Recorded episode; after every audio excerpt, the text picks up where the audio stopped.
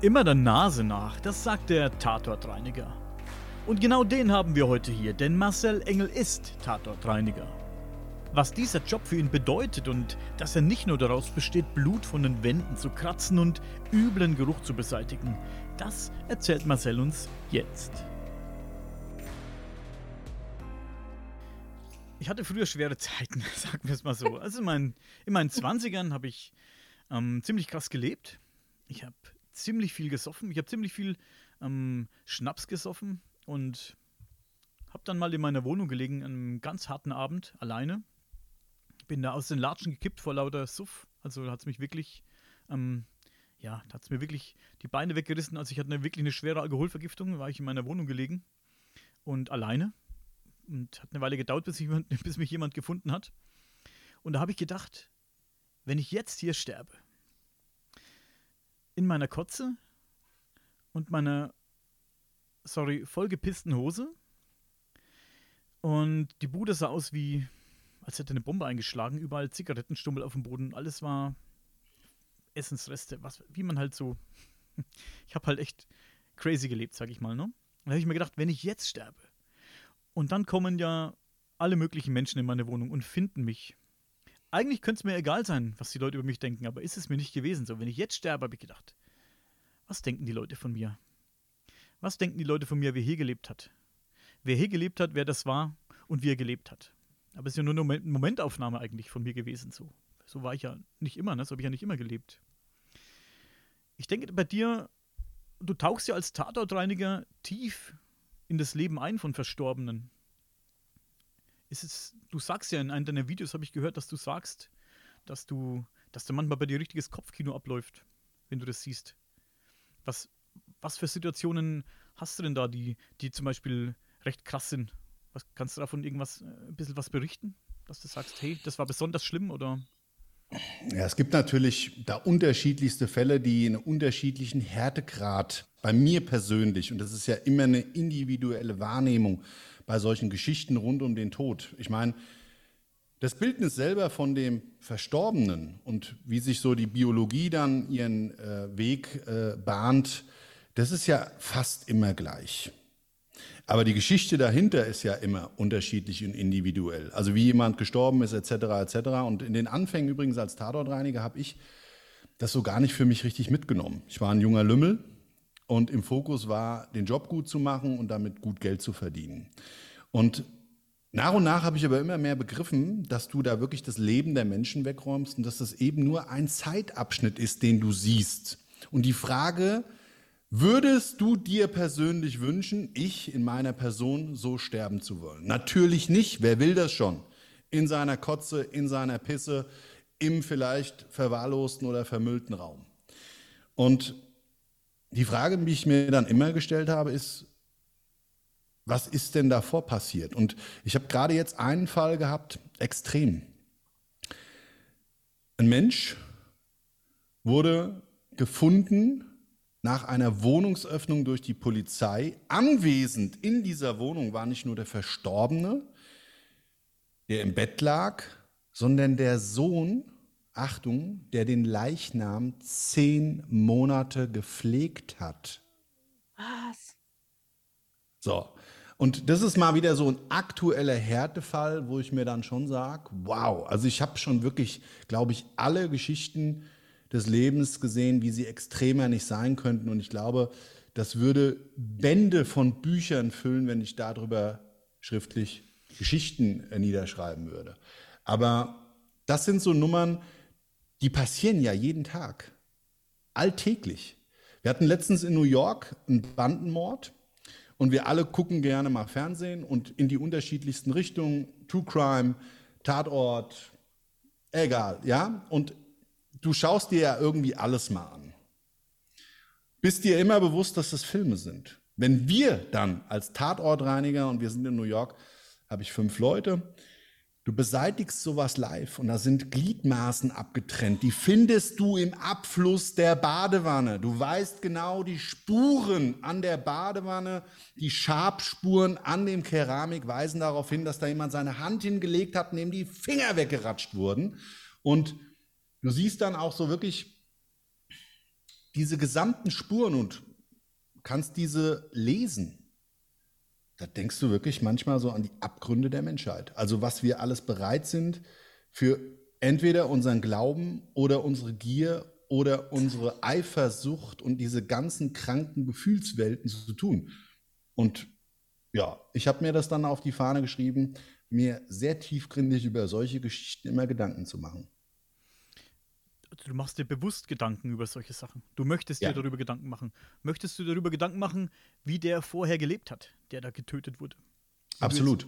Aber was löst das in dir aus? Guckst du dir jetzt in der Wohnung, gehst jetzt in die Wohnung rein und sagst, hey, hier sieht's aus wie, was weiß ich, hier sieht's richtig scheiße aus. Wie hat der wohl gelebt? Oder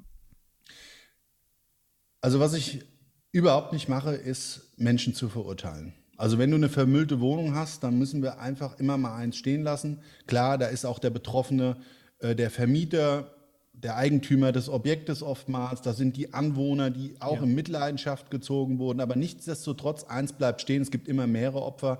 Und das ist auch natürlich derjenige, der in diesem Müll gelebt hat. Das sind die Menschen, die diesen Menschen, der da im Müll gestorben ist, geliebt haben. Also da gibt es ja einfach auch zwischenmenschliche Beziehungen dahinter. Und für mich selber passiert da eigentlich nur eins, dass ich, ja, ich kriege da so einen Mr. America-Effekt. Weißt du, ich würde am liebsten helfen, geht aber nicht mehr. Und ich finde, die leichteste Wahl ist für mich mittlerweile, auf diese Missstände immer mal wieder hinzuweisen und jeden von uns daran zu erinnern, dass wir mit so kleinen Gesten im Leben so viel bewirken können. Ja, ich war letztens gerade scheiße drauf, morgens. Das hat seinen Grund gehabt und auch berechtigt war das Ganze. Und dann habe ich mir gedacht, okay, alles klar, ist eine nicht änderbare Situation. Also, soll ich mir da jetzt das Ganze irgendwie in den Bauch reinfressen? Nein, also möglichst wenig Zeit dem Ganzen geben und ganz im Gegenteil, ich habe das wieder umgekehrt. Es gibt nämlich dann Tricks, wie du aus so einer Nummer wieder rauskommst. Ich habe einfach an diesem Tag mir gedacht, okay, ist nicht änderbar, kannst du dran arbeiten, kannst daraus lernen, das ist ja schon mal toll. Aber ich bin danach hingegangen und habe jedem ein Lächeln geschenkt.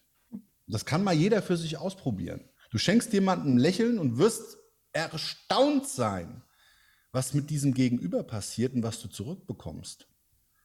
Und weißt du, mir, mir, mir persönlich fällt es immer häufiger auf, dass ich das ja vielleicht dann auch mal in dem Alltag integrieren könnte, wo es mir auch schon sowieso ganz gut geht. Ja? Das heißt nicht, dass man wie ein Grinsemann den ganzen Tag rumrennen muss, aber in den passenden Situationen einfach Leuten mal freundlich ein Lä Lächeln schenken kann echte Wunder bewirken. ja. Wie ist denn das, wenn du durch so einen Tatort gehst und dir das anschaust und oder so eine Wohnung, ein Haus und dort sind Fotos, Bilder, schaust du dir sowas aktiv dann auch an, um so ein Gefühl für den Menschen zu bekommen, der da gelebt hat? Ja, also du, du kommst, also ich persönlich komme da nicht drum herum. Ich, ich schaue mir die Bilder an, jetzt gerade, man will auch den Verstorbenen als solchen visualisieren, will das Umfeld scannen und weißt du, wir, wir erfahren ja alles von demjenigen. Wie hat er ge gelebt? Wie ist er aufgewachsen? Was hat er für Hobbys gehabt? Was für sexuelle Neigungen hat er gehabt? Und so weiter und so weiter. Alles das in die tiefsten Intimitäten des Lebens vor dem Tod nehmen wir ja Einblick. Aber Und- erfähr, erfährst du das, Entschuldigung bitte, erfährst du das, weil du das möchtest oder erfährst du das zwangsläufig durch deine Arbeit? Ich könnte mir vorstellen, du gehst in die Wohnung, aber ihr räumt ja auch die Wohnungen dann wahrscheinlich, ne? Also dadurch, Ja. das meinst du wahrscheinlich damit. Deswegen Genau, bei der, bei der Beräumung Ja. und auch wenn nicht beräumt wird, klar, dann ähm, wird da nur an den Bildern sich orientiert, etc. etc. Es kommt natürlich immer auf die Auftragslage, was zur Tatortreinigung in dem Augenblick gewünscht dazugehört, drauf an. Aber wenn wir das Leben ganz beräumen, eben durch eine Entrümpelung, dann ist das, was ich eben umschrieben habe, der Fall. Wir gehen ja manchmal, also Julia und ich und ähm, ja noch ein paar mehr Leute, manchmal wir gehen ja manchmal auf Lost Place Touren. Und Ja. wir sind vor einer Weile waren wir bei Hamburg in einem alten Haus. Oh ja. Darf man ja offiziell so nicht rein, aber man geht halt rein, Lost Place halt und so, dann geht man rein. Und auf jeden Fall sind wir in dieses Haus und überall lagen noch Bücher, Dokumente, Zeitungen, Kleidung. Das Bett war, also es war alles durcheinander geworfen, da waren leider viele Vandalen schon drin. Es war alles durcheinander geschmissen, aber die Schrankwand war, die waren geöffnet, die Schrankwände, es war, es stand alles noch in der Wohnung, als wären die Leute einfach verschwunden. Und in diesen Schrankwänden waren kleine Figürchen, ähm, Ein Telefonbuch lag mitten im Wohnzimmer, Ja, Telefonbuch Nimmerchen drin. ist, ja, solche Sachen genau. Ähm, ähm, auch so Bilder und, und Schrift, Schriftsachen, äh, Briefe, was weiß ich. Und da kam ich mir ein bisschen blöd vor, weil ich da mitten in dem Leben, oder wir kamen uns eigentlich blöd vor, weil man da mitten im Leben von jemandem steht und eigentlich so in die Privatsphäre, auch wenn der vielleicht gar nicht mehr da ist, habe ich mir gedacht, der ist bestimmt schon tot. Das stand schon ewig leer, ne? Aber ich, ein hm. bisschen kam ich mir blöd vor. Ich stand in einem Schlafzimmer von einem fremden Menschen, da hingen die Klamotten noch am Kleiderbügel und über dem Bett lagen Klamotten und ich denke mir, auch wenn der schon tot ist, irgendwie komme ich mir jetzt blöd vor. Ja, das kann ich gut nachvollziehen. Also wir werden ja auch als Tatortreiniger an Lost Places gerufen. Ja? Und oftmals eben auch dann, lange bevor der Entscheid zu so einem Objekt endgültig fällt. Das heißt, wir beräumen dann diese Räumlichkeiten, die werden dann im Nachgang oftmals durch einen Bautrupp abgesichert, dass eben zum Beispiel kein Vandalismus oder Entschuldigung, wilde Partys oder irgend sowas da stattfinden. Und ich glaube, das ist normal. Also, weißt du, jeder von uns, der wird ja gerne mal so hinter das Schlüsselloch gucken, vielleicht auch vom Nachbarn und so weiter und so weiter. Und das ist ja auch gerade die morbide Faszination. Im Grundsatz erstmal auch vielleicht der Anteilnahme wegen. Also der, der, weißt du, man will ja vielleicht auch ein Stück weit wissen, was ist denn mit diesen Menschen, mhm. dass der einfach, und das ist ja in Deutschland total ungewöhnlich, es gibt ja Länder, da ist das jetzt nicht ganz so unnormal, dass etwas verlassen wird Amerika als Beispiel, meine Mitarbeiter dort haben mir schon die dollsten Geschichten erzählt. Also einer bei denen war bei so einem Entrümpelungstrupp und da ist das nicht ungewöhnlich. Da gibt es ganze Trailer, die werden aufgegeben, äh, Häuser aufgegeben und so weiter und teilweise auch wirklich so schicksalhaft. Also Vermieter, da ist ja das Mietrecht auch ein bisschen anders, schmeißt den nicht bzw. zahlungssäumigen Mieter raus und dem stößt dann was zu, halt, das, das bleibt da stehen. Da kümmert sich auch erstmal keiner drum, ja, bis dann Erben gefunden werden und so weiter und so weiter. Und das ist dann teilweise da auch extrem langwierig. Also ich finde es normal und muss ganz ehrlich sagen, diese Lost Places, die sind natürlich auch für mich immer noch mal sehr besonders. Gerade wenn ich da als Tatortreiniger gerufen werde. Hast du denn noch dieses Gefühl manchmal so, dass du denkst, ich bin hier in irgendwie in einem fremden Leben und ja, dieses Unangenehme oder ist das mittlerweile bei dir so, dass du sagst, nee, also ich kann damit jetzt ganz gut umgehen? Ich glaube, das ist so in der ja, Lebenssituation, in der ich mich in diesen Augenblicken solche Aufträge selber befinde, ganz unterschiedlich. Das heißt, du, man ist ja manchmal, manchmal, wir haben ja so Wellen und das ist ja hoch. Es geht ja nicht immer nur bergauf. Und wenn du selber mal so down bist und wirst dann zu so einem Auftrag gerufen, hast vielleicht noch im Umfeld jemand, der auch gestorben ist oder ein anderes Ereignis oder oder und bist einfach scheiße drauf. Dann fühlt sich das natürlich komplett anders an. Und es ist sogar so, dass wenn ich mal die wenigen Stunden vorher vielleicht nicht so viel zu tun habe, einen langen Weg und ich muss nicht irgendwelche Telefonate im Auto führen oder oder zu solchen Aufträgen, dann in mich gekehrt auf diesen Auftrag fokussieren kann dann nehme ich den auch nochmal komplett anders wahr. Und manchmal ist diese Ruhe dann an solchen Tatorten, auch gerade bei Lost Places, ja, so extrem, dass es schon wieder ein bisschen Mystery ist. Mhm. Weißt du? Also ich bin nicht sehr, oder ich bin gar nicht esoterisch, ich bin auch nicht sehr, sehr gläubig. Ich glaube zwar an eine an, ich glaube an Vorbestimmung im Leben. Ich glaube, ähm, dass wir selber mit Kraft unserer Gedanken unser eigenes Leben gestalten und äh, das eben sich nur dadurch darstellt, wie wir drüber denken. Und ich glaube auch, dass ich durfte meine lieben zwei Menschen, ganz mir wichtige persönliche Menschen, bis zum Tod begleiten, bis zum letzten Atemzug. Mein Vater hat sogar mit der Hand auf seiner Brust. Und das ist so surreal, wenn ein Mensch geht und diesen letzten Atemzug macht. Jetzt mal nicht die biologische, dass es nochmal nachgeräuspert wird und dieses Totenröcheln und so weiter. Lassen wir das mal außen vor. In der Bewusstheit dessen und der Trauer und der Schmerz, der dann einsetzt, jetzt auch mal den versuchen auszublenden, dass auf einmal ein Mensch nur noch eine leblose Hülle ist. Und was war das denn vorher, was ihn ausgemacht hat? Was ist denn das eigentlich, was uns im Leben ausmacht? Ja? Und ich finde, das ist immer sehr geil es gibt so, so finde ich, Menschen, denen begegnet man und dann fühlt man sich so seelenverwandt. Ja, warum ist denn das? Ist das die nonverbale Sprache oder ist es das Aussehen oder ist es vielleicht ein Stück Energy, die uns dann miteinander verbindet? Ja, also ich bin noch nicht so ganz sicher, wie ich darüber denken soll. Ich weiß nur, dass Energie mit Sicherheit in uns natürlich vorhanden ist. und die sehr unterschiedlich wir auch beeinflussen können. Biochemisch, Hände hoch, Siegerpose, ja, ist äh, in meinem Kurs ein ganz, ganz wichtiger Punkt, wo ich immer wieder den Leuten sage, wenn ihr scheiße drauf seid, ihr könnt euch manipulieren und zwar nicht im Negativen, da ist nämlich die Manipulation ja immer eigentlich negativ angesetzt, sondern du kannst dich optimieren. Dir das, was dir sowieso biologisch geschenkt ist, nutzen mit dem Wissen dessen, dass was in dir Positives passieren wird. Aber ich habe jetzt unheimlich weit ausgeholt und bin so ein bisschen abgeschweift.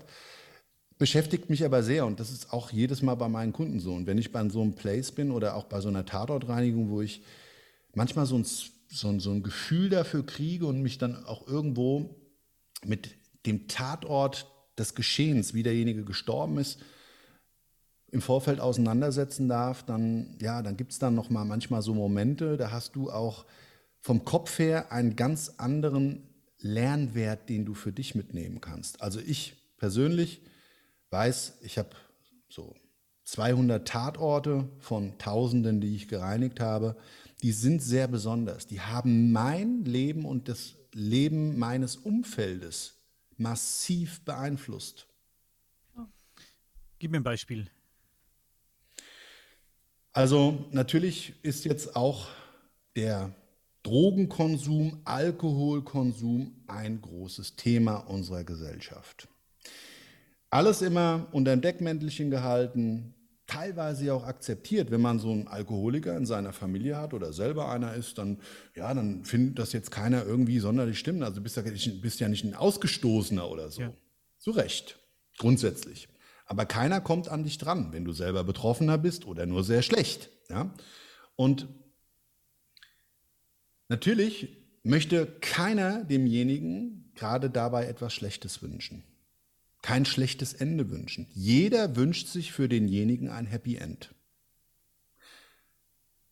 Und ich habe mit ganz, ganz vielen Betroffenen, die Tatortreiniger benötigt haben, aber nicht tot waren, in meinem Leben schon sprechen dürfen und habe immer wieder ein Beispiel aus meiner persönlichen Erfahrung meines Umfeldes erzählt. Und habe immer wieder gesagt, du pass auf, die Sucht und alles das, was sich da triggert und die Rezeptoren und biochemisch, ich bin kein Arzt, ich bin kein Psychologe. Aber de facto ist, wir haben Glaubenssätze, die werden deine Sucht nicht besiegen, aber die sind ein Anfang aus dem Problem rauszukommen.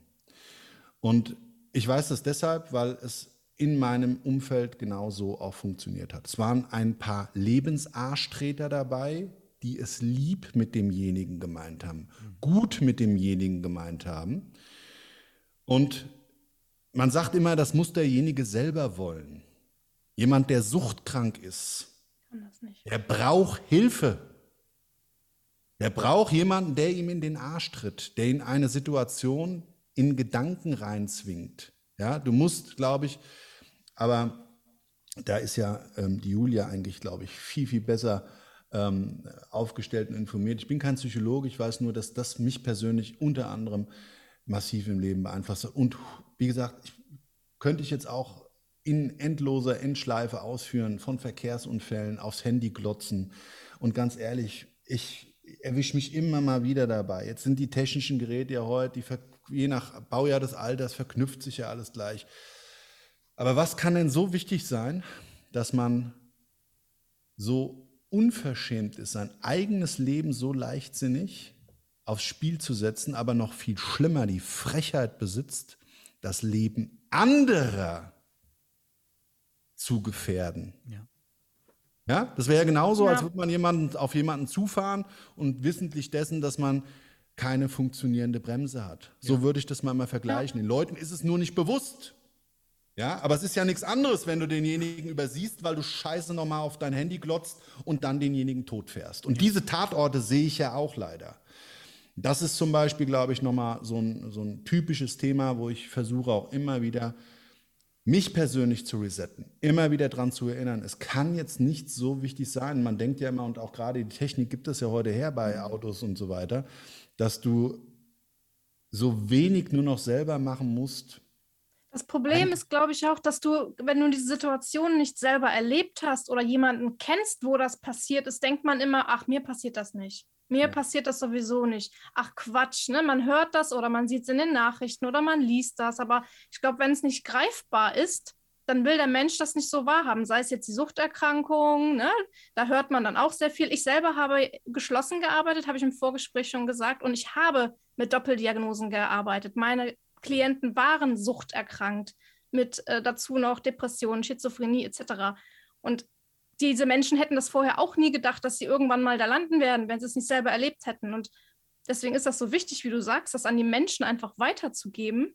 Weil wenn du es nicht selber erlebst oder mal wirklich jemand dich darauf hinweist, so mit deinen Worten gerade, dann ist das ganz schwer, die Menschen mal zum Nachdenken anzuregen. Ne?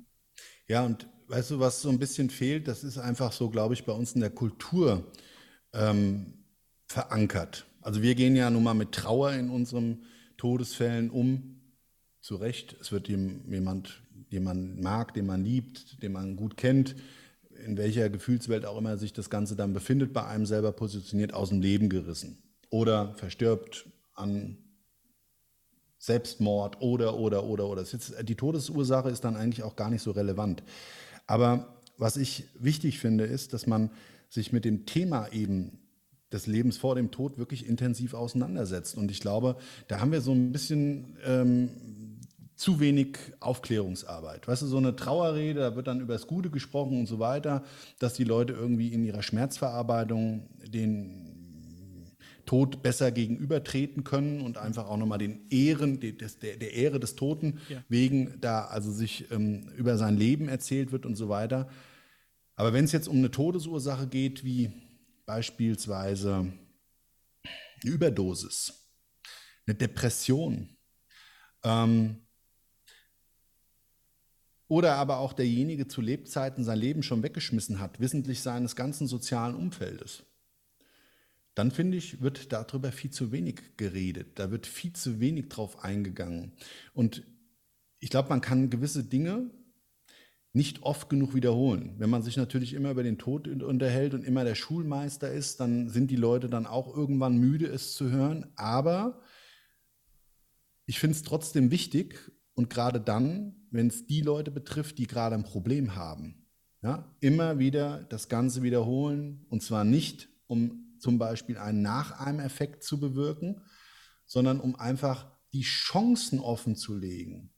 Tod, Leben, Problem, Lösung, Werkzeug, Machen. Ja, also diese Stufen musst du ja durchlaufen mit diesen Menschen.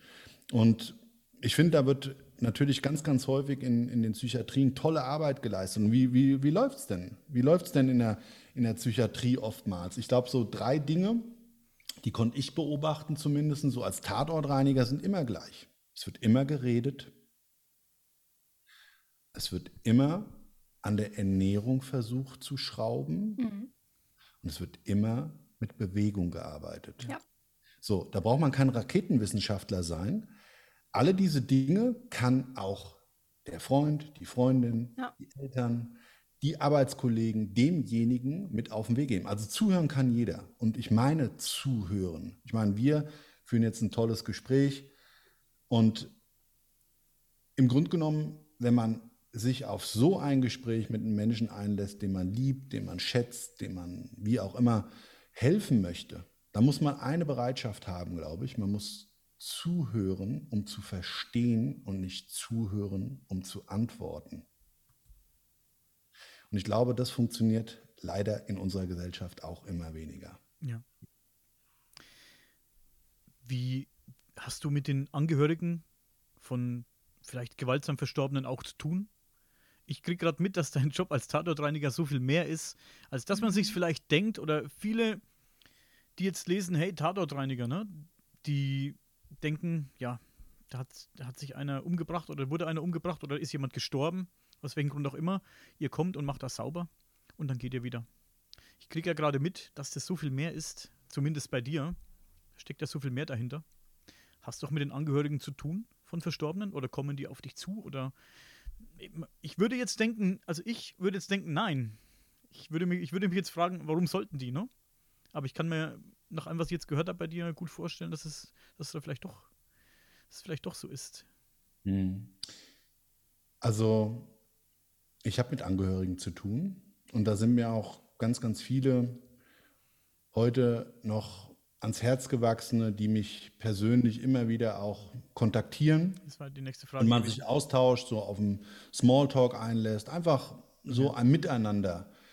Ähm, gibt es da so eine Gemeinschaft. Und zwar ergibt die sich nämlich durch diese Tatortreinigung. Das ist das, was uns immer verbindet. Das sind wenige, wenige von tausenden Tatortreinigungen sind dann aber immer noch ein paar hundert die immer mal wieder noch eine Karte schreiben oder eine Mail oder oder. Und das ergibt sich einfach, weißt du, ich, ich persönlich, ich sehe da auch viel mehr drin. Wenn man einen Menschen hat, der nebendran im Wohnzimmer sitzt, wissentlich dessen, dass wir in der Küche gerade den Suizid mittels Kopfschuss des geliebten Ehegatten bereinigen, dann wahrt man natürlich erstmal alle Pietät. Man gondoliert, wünscht das Beileid. Und ich bin dann immer je nach der Verfassung der Betroffenen in so einem Zugzwang für mich, den Menschen helfen zu wollen, dass ich irgendwie offene Fragen stelle. Ja. Ich kann euch das jetzt gar nicht genau umschreiben, ich was ich dann verstehen. immer frage. Aber ich bin auch für mich, das haben mir meine Jungs schon erzählt, die mit Videos-Drehs mit mir unterwegs sind und auch mit dem Fernsehen waren wir diesbezüglich schon unterwegs. Die Leute öffnen sich einfach. Ja. Ich weiß nicht, es liegt vielleicht an der Stimme, es liegt vielleicht an der Typografie, ich weiß nicht, woran das liegt, aber dieses Geschenk, dass mir Menschen das eröffnen, das gibt mir ganz, ganz viel zurück, weil du spürst eine Sache, von diesen Menschen kriege ich, klar, die Tatortreinigung bezahlt. Am liebsten würde ich den ein oder anderen armen Drop die sogar schenken. Ja? Aber du kriegst die Dankbarkeit geschenkt. Und wenn du, und das hatte ich auch schon wirklich, dass ich Leute in den Arm genommen habe. Ja? Die habe ich gedrückt. Man glaubt ja gar nicht, auch bei einer fremden Person, was das bewirken kann. Ja. Wenn jemand in so einem Mensch, ein Mensch, wenn er, wenn er wirklich in einer ganz tiefen Stunde der Verzweiflung, der Trauer jetzt keinen um sich hat in dem Augenblick und dann jemand da ist, der zuhört und ihn vielleicht einfach nur mal in den Arm nimmt. Ich glaube, das ist ganz, ganz viel und äh, ich mache es sehr, sehr gerne und kriege, wie gesagt, ein Gefühl geschenkt, das ist unbezahlbar. Unbezahlbar. Du weißt, dass du in dem Augenblick jemanden nicht nur das visuelle Problem genommen hast, sondern ein bisschen bei seiner seelischen Last zumindest Erleichterung für diesen kurzen Moment schenken durftest. Ja. Gibst du ihnen manchmal auch so Fotos vielleicht von den, also die du findest, Fotos oder Gegenstände von denjenigen, den Angehörigen?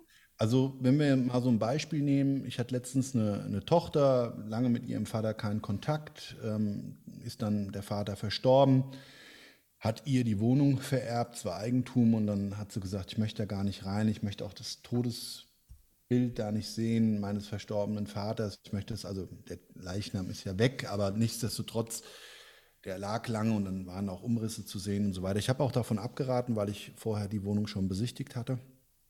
Und dann fragen wir, sollen wir explizit Dinge suchen, die eben zum Beispiel schöne Erinnerungen darstellen könnten. Das ist natürlich dann immer von uns aus gewählt.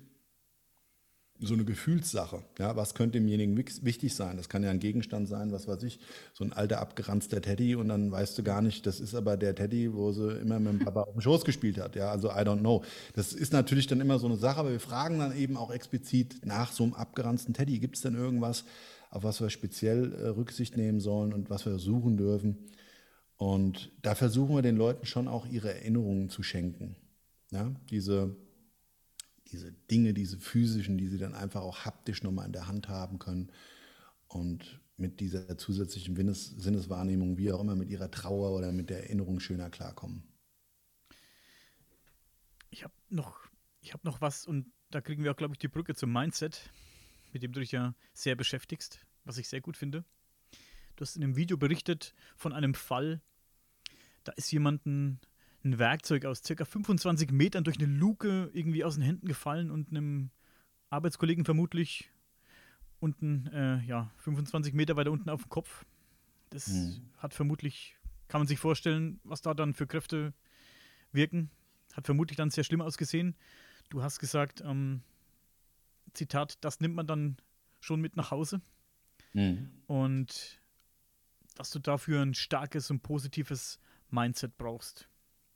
Ja. Wie, wie gehst du mit sowas um? Ich kann mir vorstellen, dass wirklich, wenn du sowas, so einen Tatort, sage ich, ist es ein Tatort, sagt man ein Tatort, weiß nicht, Unfallort ähm, auffindest, statt bestimmt, ich, ich könnte es nicht, also ich, ich glaube, mhm. ich, wenn ich es sehen würde, ich würde umfallen. Mhm. Ja, wie gehst du mit sowas um? Also solche Tatorte, das, der Verstorbene war auch damals noch ein junger Mann. Ich habe auch die Frau noch kennengelernt von ihm und ähm, das ist schwierig. Viel schwieriger sind sogar noch die Tatorte, wo es Schutzbefohlene trifft. Ich gehe da jetzt nicht tiefer drauf ein, aber das Stichwort Kinder, die Opfer eines Beziehungsstreites werden und zum Beispiel dann ermordet werden. Alles das, was ihr so in der Presse lest, reinigt ja oftmals eben der Tatortreiniger und das machen nicht die Hinterbliebenen oder oder.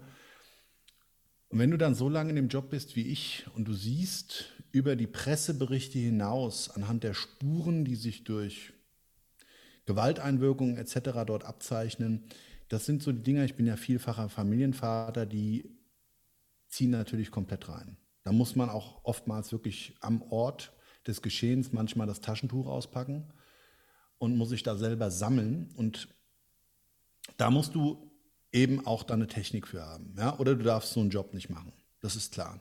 Ich selber habe das so hier in meinem Betrieb geregelt, obwohl wir ja echt viel, viel Leute haben, die ähm, hier in meinem Unternehmen arbeiten als Tatortreiniger, dass ich solche Tatorte fast ausnahmslos in den ganzen Jahren und Jahrzehnten selber gemacht habe. Und das Mindset, was du dazu eben wegen dieser unglaublichen Fassungslosigkeit von Gewalttaten, von sinnlosen Aktionen, die dann zum Tod von Menschen führen, die mitten im Leben gestanden haben, die ihr ganzes Leben noch vor sich hatten, die wirklich, wo man sagt, auch gute Menschen waren und ich, ich sage jetzt mal, selbst die Arschlöcher können einem ja manchmal leid tun ja. und auch selbst die haben es vielleicht in der Hinsicht oftmals gar nicht verdient. Ich glaube, da ist das Menschenleben eines jeden gleich und es gibt ja auch Menschen, die sind in ihrem Leben Abschnitt mal einfach nicht so ganz auf der Spur und kriegen es dann doch noch hin und wären ganz tolle Menschen. Aber ohne das jetzt bewerten zu wollen, ob einer ein guter oder ein schlechter ist, ist, glaube ich, für mich ein wichtiger Punkt, dass ich erkannt habe, dass es ein Geschenk ist, diesen Beruf zu machen. Dass es ein Geschenk ist, jeden Tag vor Augen gehalten zu kriegen, wissentlich, wir wissen alle, dass unsere Lebenszeit hier begrenzt ist. Das wissen wir alle. Und alle haben wir Träume, alle haben wir Wünsche. Und je nach Antrieb können wir die verfolgen und so weiter. Und im Idealfall leben wir so, wie wir es uns gerne erträumen. Du hast das vorhin so im Vorgespräch so schön gesagt, fand ich ganz stark, ähm, dass genau das für dich heute der wichtige Punkt ist. Früher wild und heute sind dir einfach gewisse Dinge in einer gewissen Reife wichtiger geworden wie zum Beispiel Geld oder anderes. Und das Interessante dabei, und das ist das, was ich mit Mindset jetzt nochmal verknüpfen möchte, ist, glaube ich, wenn wir uns doch dessen bewusst sind, dass unsere Zeit begrenzt ist und wenn wir doch wissen, wir haben Träume, warum machen wir denn nicht unsere Träume zu unserem Leben? Ja. Und dann höre ich immer die ganzen Ausreden drumherum. Das geht ja nicht, man braucht ja Geld dafür. Ist denn der ausschlaggebende Grund das Geld? Oder ist es alles das, was wir sonst damit verbinden, die Selbstzweifel, die Angst, wir schaffen das nicht und so weiter und so weiter. Oder auch mal eben zu versagen und wieder aufstehen zu müssen. Und dass das eben Marathonlauf ist oftmals im Leben, etwas zu erreichen und nicht jedem in den Schoß fällt. Und dass auch so gewisse Grundsätze gelten müssen. Fleiß schlägt Talent. Wenn du an etwas glaubst, und ich glaube, wir haben zwei ganz, ganz starke Kräfte in uns, positioniert und im Leben geschenkt bekommen. Das ist einmal die Liebe und das ist zu anderen unser Glaube. Und gerade der Glaube an uns selbst ist dabei die stärkste Kraft. Die kann Berge versetzen. Man sieht das immer wieder bei Profisportlern, bei Extremsportlern. dass die über physische Grenzen, über solche Belastungsgrenzen weit hinausgehen. Man hört es auch immer mal wieder in so Geschichten, wo ähm, einfach Dinge passieren, die eigentlich unmenschlich sind, weil jemand aus Liebe zum Beispiel gerade einen Kraftaufwand, jemanden äh, liegt unterm Auto ja. und was es da ja alles für Geschichten gibt. Und ich muss sagen, ich hatte selber mal eine Geschichte, die ich so im Vorfeld nie geglaubt hätte. Ja, auch jemand, der unterm eben Auto lag, eingequetscht und dann äh, haben wir da alle rumgemacht und rumgerüttelt und dann kam dann wirklich eine Frau, die hat dann da mitgeholfen und das ist dann später rausgekommen, dass die Mutter war und im Endeffekt hat die nochmal mit so das bewirkt, dass wir das Kind da rausziehen konnten mit der Feuerwehr. Und das ist also auch wieder so eine Story gewesen. Da habe ich mir so gedacht, schön, dass ich das im Leben einmal selber erlebt haben durfte, dass eben das die Kräfte sind. Und wenn wir, wie gesagt, eine begrenzte Lebenszeit haben, wir uns doch die Frage stellen sollten, wir haben nur das eine Leben. Und das ist so mein persönlicher Lieblings-Mindset-Spruch. Leben aber oft so, als hätten wir ein zweites. Ja. Ja. Da gebe ich dir auf jeden Fall hundertprozentig recht. Deine Mitarbeiter, die für dich arbeiten, sind bestimmt auch junge Leute dabei. Und schulst du die auch, was Mindset angeht? Oder überlässt du jeden seinem, seinem, seinem Schicksal? oder Nein, sagst also du, komm her, wir, wir machen jetzt mal eine Mindset-Schulung oder Nein, was wir, also ich glaube, was, was ich ähm, immer wieder so mitbekomme, ich kenne fast jeden Mitarbeiter, ja, und trotz alledem kann ich nicht jeden auch in diesen Themenfeldern unterstützen. Die, die mit mir lange zusammenarbeiten, die wissen auch, wie ich bin. Wir haben hier auch Gesundheitswochen, wir haben hier Trainingswochen. Die Firma als solches gibt auch ganz, ganz vieles mit außerhalb oder beziehungsweise auch in der Arbeitszeit, dass die Menschen sich da eben optimieren können. Und bei dem Mindset kann ich den Leuten immer nur sagen, passt auf, wenn ihr hier was erreichen wollt, ihr schafft hier alles. Ihr könnt sogar auf meinem Stuhl sitzen. Kein Problem. Ihr müsst nur daran glauben und müsst den Beweis antreten, dass ihr dazu in der Lage seid. Und bei den Tatortreinigungen, diese Erlebnisse, die ich gerade auch immer wieder umschreibe, in Podcast, Buch und so weiter und so weiter. Überall, wo ich das eben mit Menschen teile und in Social-Media-Kanälen. Da werde ich immer wieder gefragt, Mensch, ist ja unfassbar. Ich glaube, wir haben alle die Chance, jeden Tag Unfassbares zu erleben. Wir müssen nur ganz genau hinschauen und das Umfeld auch wirklich wahrnehmen. Ich habe gelesen oder ich habe ge gehört, dass dein erster Auftrag ein Selbstmord war in einem PKW. War das für dich so ein Punkt, wo du dir vielleicht überlegt hast, vielleicht ist das doch nicht das Richtige für mich? Oder war dir selbst, ich kann mir vorstellen, dass es, ähm, hat sich derjenige erschossen? Ich weiß es nicht mehr. Ja, ja der, derjenige hatte sich in den Kopf geschossen. Hast du da überlegt, vielleicht ist es das doch nicht das Richtige? Oder hast du dir gedacht, jetzt erst recht? Also, ich war damals, ich war 20 Jahre, ja, ich mir war Jahre. auch die Geschichte oder auch diese, dieses Gondolieren, das habe ich vorher noch nie in meinem Leben gemacht und bin dann bestellt worden, ja eigentlich durch die Versicherung ähm, äh, des Kfz, dieses Auto da abzuholen und ähm, werde ich nie vergessen, ich kam dann an die Eingangstür, das Wohn also das Auto stand privat noch in der Garage, ja, äh, des Verstorbenen, kam an die Eingangstür in so eine große, ja, so eine Villa war es, ja, und ähm, da hat mir da so eine kleine Frau aufgemacht, so mit tupierten Haaren und so einem Kleidchen an. Und werde ich nie vergessen. Da habe ich gesagt, ja, ich bin hier der Abschleppunternehmer, ich würde ganz gerne das Auto holen. Ähm, ja, und ich wollte gerade gondolieren, da sagte sie, ja, das war mein Mann, der Drecksack. Gott sei Dank ist er tot. Uiuiui. Da habe ich mir, ach du großer. Oh, was? Also unfassbar. Das war schon mal so ein, so, ein, so ein Einstieg, mit dem hatte ich ja gar nicht gerechnet. Ich hatte ja eine gewisse Erwartungshaltung, die ich dann so mitgebracht habe. Und dann war es so, dass ich mich überhaupt nicht vorbereitet hatte. Ich wusste ja überhaupt nicht, was da abgeht. Also wir hatten schon mal Wildschäden und natürlich auch Unfallschäden, wo Menschen im Auto gestorben sind, frisch, äh, also verblutet und dann haben wir das am Unfallort ja direkt abgeschleppt. Frisch, also frisches Blut, alles noch fast warm und so weiter. Und bei dem war es so, dass das Fahrzeug schon eine Zeit lang stand. Und ich auch vorher nie so einen Kopfschuss gesehen habe.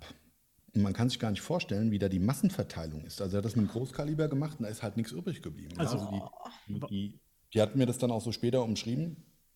Ja, wie mein Mann da weggefahren wurde, da haben mir die Hautlappen runtergehongen, äh, äh, wie, wie bei hängenden Tulpen. Okay. Oh Gott. Also, ähm, dann musste ich mit, mein, mit meinem Blaumann, musste ich mich da in die, in die Soße reinsetzen und habe dann mal so mit einer Arschbacke so irgendwie versucht, weißt du, bloß nicht irgendwo draufkommen. Ich hatte auch nichts dabei richtig, dann habe ich das mit so einem Lederhandschuh da unerfüttert und saß dann trotzdem halb im, im, im, im Gewebe drin und im Blut und in der Lache da.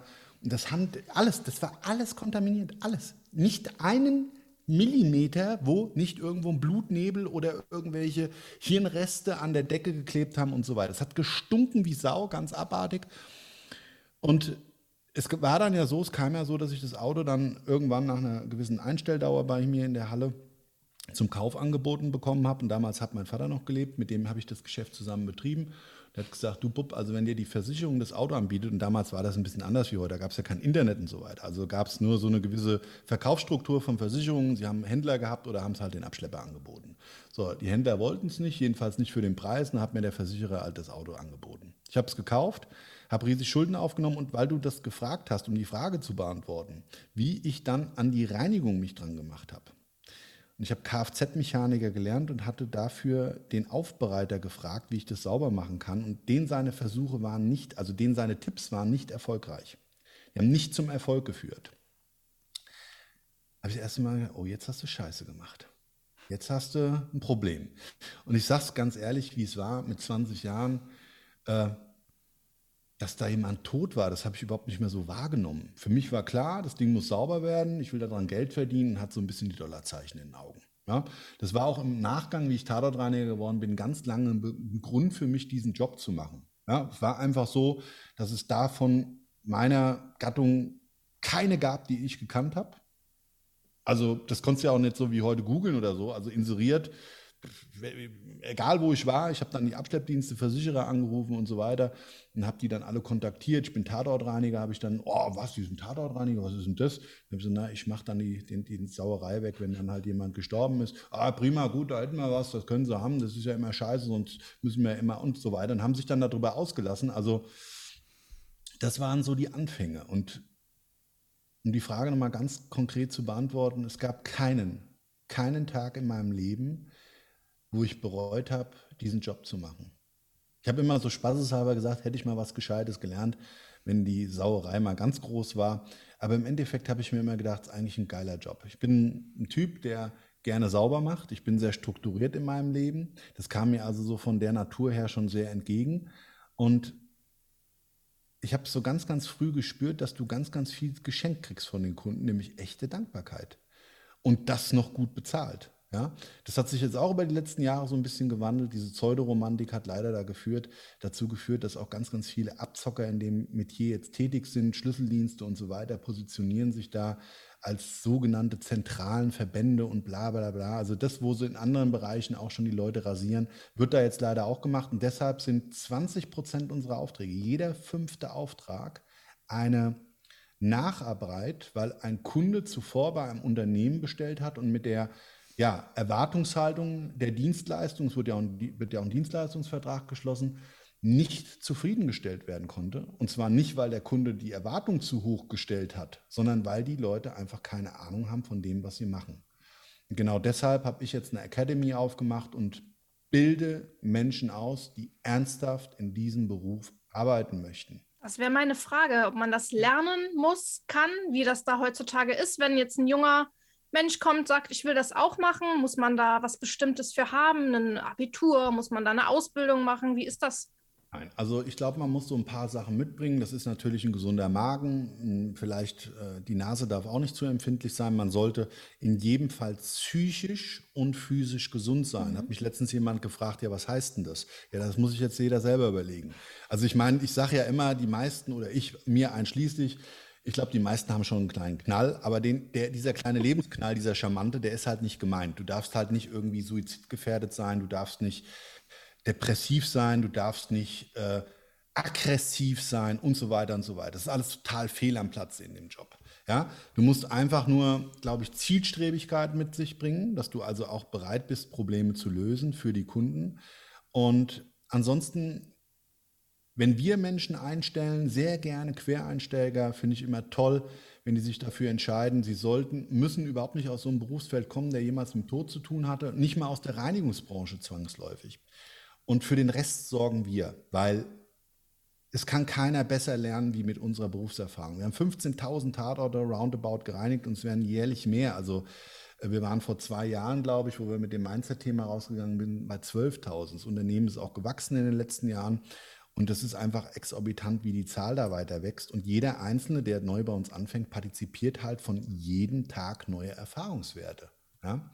Also Desinfektor, das ist ganz positiv, wenn man das dann später in diesem Berufsfeld als Kurs macht, dass du einfach gewisse Keimproblematiken lösen kannst, Schädlingsbekämpfen. Ja, das ist eigentlich schon wieder eine richtige Ausbildung. Ich habe auch einen Schädlingsbekämpfungsschein und der dauert dann in so einer Abendschule auch mal zwei Jahre. Ne? Mhm. Oder du machst ihn halt Vollzeit, dann ist es ein halbes Jahr, glaube ich.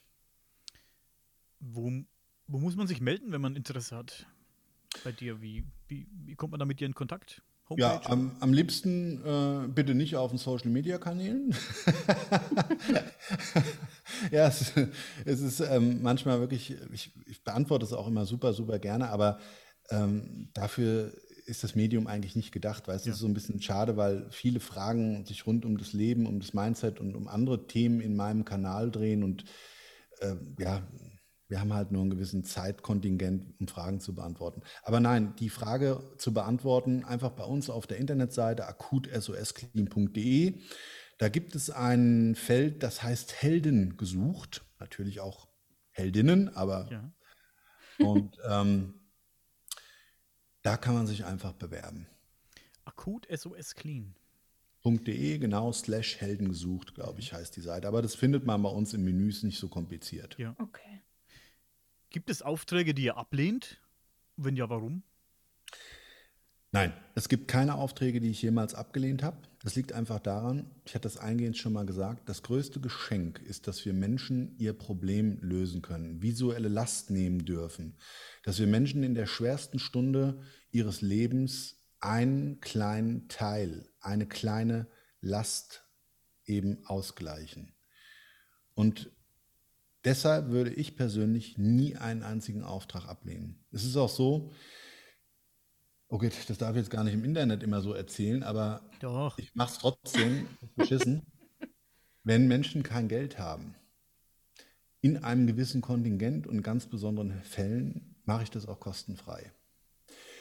Weil ich hatte das Glück, einfach als Unternehmer da mich entwickeln zu dürfen und ich finde, es ist ein Stück was ich zurückgeben möchte an Menschen, die wirklich Hilfe brauchen und nicht in der Lage sind, sich dort professionelle Hilfe zu bestellen, weil sie das Geld dafür nicht haben. Ich denke, das sollte nicht das Problem in unserer Gesellschaft sein. Da muss man einfach auch mal ein bisschen was zurückgeben. Wir fallen da auf Anhieb direkt so, man sagt ja bei den Messis zum Beispiel, seid ihr bestimmt auch tätig, oder? So eine typische ja. Messi-Wohnung, wie man sie nennt, dass ihr da auch ja. bestimmt Fälle habt, wo ihr unterstützt und helft. Ja. Wie, also wenn es möglich ist, ne? Oft hängen die ja sehr in ihren Sachen oder ist es überhaupt nicht möglich, aber da gibt es doch bestimmt auch Fälle, von denen du vielleicht was erzählen könntest. Ja, also jetzt da ist es ja wirklich gerade ganz, ganz schwierig, weil wenn du in dieser Messi-Erkrankung bist, ist ja auch wieder der psychologische Hintergrund, dass du ähm, ja, eigentlich diese, diese Sammelleidenschaft aus anderen Verlustängsten heraus und so weiter positionierst und so weiter und so weiter. Ich habe mhm. da auch schon mit Psychologen ganz, ganz viele tolle Gespräche führen dürfen. Aber ohne das jetzt auf dieser Ebene aufzubereiten, ist natürlich der Messi ein Mensch, der erstmal ein Krankheitsbild hat. Und ich finde es immer stark, wenn, wenn wir Menschen ein Krankheitsbild oder auch eine persönliche Schwäche angehen. Wenn wir die Bereitschaft haben zu sagen, ich möchte nicht mehr so mit diesem Umstand leben. Es ist völlig egal, ob das jetzt, wie gesagt, die Messi-Erkrankung oder die Höhenangst ist oder ähm, ja, dass man zu impulsiv reagiert auf gewisse Dinge. Weißt du, wenn man sich bereit ist im Leben anders aufzustellen, weil es entweder für das Umfeld einfach unerträglich ist Menschen, die man liebt. Oder aber, und ich meine damit nicht, dass man sich ständig verändern und verbiegen muss. Ja, also wie gesagt, auf die Dinge, wo man sich selber darauf einlässt und sagt, das ist eine Sache, die stört mich einfach. Und bei Messi-Kranken finde ich es immer ganz toll, wenn die sich diesen Ruck geben. Weißt du? Mhm. Weil das ist ja bei, bei vielen nicht nur das Krankheitsbild, das sich für die erstmal in ihrem Kopf gerade rücken muss, sondern die haben danach ja auch noch eine riesen Scham, anderen Menschen ihr Problem zu eröffnen, eben weil sie sich wahrscheinlich oftmals, und das ging zumindest aus den ganzen Gesprächen immer hervor, dass sie sich sagen, oh Gott, was denken die jetzt bloß von mir? Und ich fange immer meine Sätze damit an. Passen Sie auf, ich bin ein Mensch, der hat keine Erwartungshaltung. Ich erwarte nur eins. Ehrlichkeit und dass wir zwei miteinander klarkommen auf der Ebene, dass wenn etwas nicht passt, wir das miteinander austauschen. Von meiner Seite aus genauso wie von deiner Seite aus. Und dann komischerweise, wenn ich so mit solchen oder ähnlichen Einstiegen bei meinen Kunden dort arbeite und das schule ich auch explizit meinen Mitarbeitern, dann kriegst du auf einmal viel, viel tollere Ergebnisse. Ich weiß nicht, wie lange und dauerhaft das dann immer anhält. Und Menschen, die gerade eine Messi-Erkrankung haben, die brauchen natürlich auch weiterhin Unterstützung. Die brauchen jemanden, der ihnen hilft aus dem Inner Circle oder auch ein Profi. Also einen Fremden spielt gar keine Rolle. Aber de facto ist dieser erste Schritt ist sensationell und ich bin einfach der Meinung, da muss man auch genauso darauf eingehen. Es ist manchmal ein bisschen, bisschen gibt es auch ganz lustige Geschichten. Also wir vielleicht um eine ganz kurz zu erzählen, in eine ältere Frau, ganz liebe hier in Frankfurt, mittlerweile ist sie tot, ich muss dann auch die Tatortreinigung Jahre später noch bei ihr machen, kann ich mich gut daran erinnern, die hat irgendwann mal angerufen, bei mir in der Schädlingsbekämpfung und hat gesagt, sie hätten ein Problem. Sie wird immer ständig gestochen und gebissen. So, und die war schon wirklich so, die hat schon so kleine Bubbles im Kopf gehabt, die war schon so verwirrt, ja, dass sie sich dafür nicht mehr geschämt hat, wie sie mir die Tür geöffnet hat, dass wirklich bis zur Decke hoch fast jeder Raum vermüllt war. Also die konnte auch nur noch Laufwege in diesem riesengroßen Haus nutzen. Es gab zwei Räume, die überhaupt irgendwie nutzbar waren. Und ihre Stiche waren Flohstiche. Und die kamen von Ratten. Die hatten massiven Rattenbefall gehabt im Haus. Naja, und wie sich dann herausgestellt hat, hat sie auch schon wohl nicht nur bei mir angerufen, sondern die war so konsequent und hat sich auch Hilfe gerufen von jemandem, der sie da so ein bisschen unterstützt. Ne? Also, ja, irgendwie ein bisschen unaufgeräumt. Naja, habe ich gesagt, ich nenne sie jetzt mal Frau Müller, habe ich gesagt, Frau Müller, das ist gut untertrieben. Ja, also um bei Ihnen hier einen Rollladen zu öffnen, müsste ich jetzt einmal wirklich so wie in so einer Höhle mich über den Müll, wenn ich dann drüber raufgestiegen bin, erstmal an der Decke entlang kriechen um dann irgendwie einen Rolladengurt auf der anderen Seite vom Raum zu erwischen. Nein, also es war wirklich so, ähm, ich bin gut mit ihr klargekommen und weißt du, wenn du dann solche Räumungen hast und dann hat sie sich einen Helfer geholt, der immer das, was sie gesagt hat, was wieder rein soll, also wir haben auf der Vorderseite raus alles in den Container und er durch den Innenhof immer wieder die ein oder andere Tüte und dann wurden es immer mehr und so weiter. Die scheiß Tüten, die haben wir doch eben gerade erst rausgetragen. Was ist denn das? Warum stehen die denn jetzt schon wieder? Und dann haben wir es erst gepeilt. Da hat die den Herrn Bebbele, so hieß der damals, hat es dann beauftragt, den ganzen Müll. Und dann habe ich geschimpft mit ihm. Dann habe ich gesagt, passen Sie auf. Wir haben noch gesagt, wir sind ehrlich miteinander. Da habe ich gesagt, ich habe Sie gefragt, ob wir das, das, das und das alles hier entsorgen dürfen. Ja, aber wissen Sie, ah, habe gesagt, wir haben jetzt von 50 Tüten 45 hier wieder drin stehen. Da gesagt, so läuft das nicht. Wir müssen uns jetzt schon mal darauf einigen, dass wir wirklich hier klar Schiff machen. Ja, aber das ist doch alles noch gut. Da habe ich gesagt, das werden die anderen 98.000 Säcke hier auch noch sein. Ja, aber irgendwie muss man ja mal klarkommen. Also solche und andere Geschichten, wie gesagt, immer auch ein bisschen mit dem Schmunzeln. Das Finale kann ich gar nicht erzählen, das dauert heute zu lange, aber es sind so diese Sachen, die es dann eben auch, auch ausmachen. Weißt du, es gibt eigentlich dann mit diesen, mit diesen Menschen, wenn man da so dieses Krankheitsbild auch akzeptiert, diese Akzeptanz dafür hat und mit denen ganz normal umgeht. Ja, also auch gerade Menschen, die ein Handicap haben. Da will ja keine Sau irgendwie Mitleid. Da kommt sie ja vor als mhm. Mensch zweiter Klasse. Ja. Und was unterscheidet die denn bitte schön von uns? Nix. Nix, gar nichts. Ja. Das ist doch nur unsere Visualisierung, dass wir sagen, die haben ein Handicap. Ja? Ja, ich, ich sage immer, wissen Sie was, wir brauchen, wir kommen schon miteinander klar. Ich sage immer Planet der Affen. Wenn es nur noch Leute gibt, die einen Rollstuhl hätten, dann wäre ich hier der Vollidiot. Ja. So, und zack, die Bums, alles klar, haben wir uns verstanden. Weißt du, dann bist du sofort bei den Leuten in den Köpfe drin. Und so denke ich übrigens auch. Ja? Also gerne ist man mal hilfsbereit. Das ist ja nochmal was anderes. Also das heißt ja nicht, dass man dann sagt, naja, Rollstuhl will ja gleichberechtigt sein, jetzt brauchst du dem mit helfen, wenn er dann. Aber Nein, das ist ja ein Unterschied. Eben, ja, das ist klar. Also nicht, dass das jemand jetzt falsch versteht. Das wollte ich damit nur sagen. Denke, das denke heißt nicht Ignoranz dem Handicap gegenüber, sondern die Akzeptanz, dass das ganz normal ist. Punkt. Vielleicht zum Schluss. Was, was machst du denn, wenn du runterkommen musst, wenn du mal die Schnauze voll hast? Wenn du die Schnauze voll hast von dem ganzen Gestank und von dem Blut und von all dem Dreck und Elend, was machst du denn dann? Also ich habe drei Dinge, die mich immer wirklich wieder erden, die mich runterholen.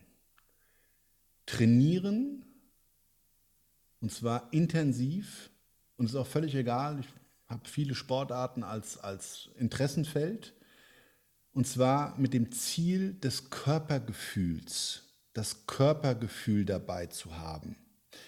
Und das will ich jetzt nicht in ethnischer Breite ausführen. Ich glaube, man kann sich vorstellen, was damit gemeint ist. Ja. Also ich bin, ich trainiere auch oftmals sehr gerne exzessiv und dann ist zum Beispiel an eine Grenzbelastung herangehen für mich eine ganz tolle Sache.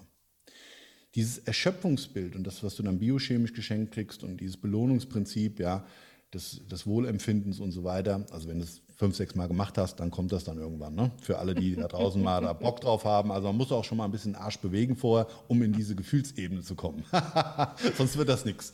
Aber Ansonsten ist ein wirklich ganz häufig und ganz wichtiger Part für mich ähm, Meditation geworden.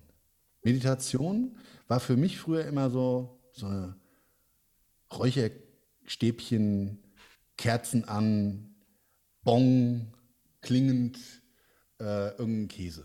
Ja, ich sag's mal ganz offiziell. Für alle Esoteriker da draußen, alle, die wirklich so meditieren, oh Mann, Marcel, das kannst du nicht sagen. Ich muss aber dazu sagen, da das eben genau bei vielen so im Kopf ist, unterschätzen die die Kraft, die wir uns schenken können, mental uns wieder sauber aufzustellen, zu resetten, den Akku voll zu tanken durch diese Aktionen. Und jetzt, ja, aber ah, das muss man erst lernen und so weiter. Man muss halt erst mal machen und dann gucken, wie man damit klarkommt und was es einem persönlich bringt. Das muss auch nicht bei jedem gleich sein. Ja. Aber mich zumindest erdet das extrem. Und dann gibt es noch eine Sache, die mich absolut runterholt. Und das ist ja auch heute gang und gäbe bei jedem, gehört auch so ein bisschen zur Meditation zwar dazu, aber das Atmen, so ein Power-Atmen. Oh ja. Auch da, die Leute weißt du, wir wissen das alle und wir lesen darüber auch, aber es gibt ja, ähm, Julia, du wirst es kennen, so aus der Angsttherapie heraus. Mhm, ja. Ähm, weißt du, wenn du so, wenn du so Angststörungen hast, da gibt es, glaube ich, eine Technik. Und ich weiß, dass deshalb. Angst wegzuatmen, ja. In die Hand zum Beispiel. Genau. Das Hyperventilieren, runterholen, eben, ja, durch dieses in die Hand atmen und so weiter. Und wer das mal, wer Angst hat, ausprobiert hat, ganz bewusst sich darauf einlässt, der wird erstaunt sein, was man damit bewirkt. Und das geht aber auch im Gegenzug mit dem Atmen genau in die andere Richtung. Du kannst einen klaren Kopf kriegen, du kannst dich auftanken dadurch und so weiter und so weiter und hat natürlich auch die physischen Eigenschaften, wenn du und so weiter. Also ich bin zum Beispiel, ich bin so ein Apnoe-Fan, Apnoe-Tauch-Fan. Mhm. Ja? Bin da noch nicht sonderlich gut, aber ich arbeite dran und ist auch so ein Thema für sich, aber das ist nicht, mit dem ich runterkomme, aber dieses vorhergehende Auftanken, das ist so eine Technik. Da ist ja eine überhöhte Sauerstoffanreicherung in deinen roten Blutkörperchen damit eben zu bewirken. Und de facto ist, hast du mehr Sauerstoff in der Birne, und das ist wie mit dem Essen auch, und mit dem richtigen Trinken und dem Flüssigkeitshaushalt etc. etc. Also wenn du alle die Voraussetzungen schaffst, die du physisch brauchst, bist du auch eben mental und psychisch extrem stark. Und da vielleicht so zum Abschluss, das ist ja das, was dann unser Leben ausmacht. Was wir denken, was wir sehen und wie wir unsere Umwelt wahrnehmen. Und nicht das, was draußen geschieht. Das ist ein schönes Schlusswort. Ja. Wenn ich, wenn ich ein bisschen von deinem Mindset abbekommen will, wo gucke ich danach? Wo melde ich mich da? Also, wir haben eine tolle Seite, die nächste Woche re relaunched wird, marcelengel.com, der Marcel mit zwei L mhm. und der Engel wie Engel.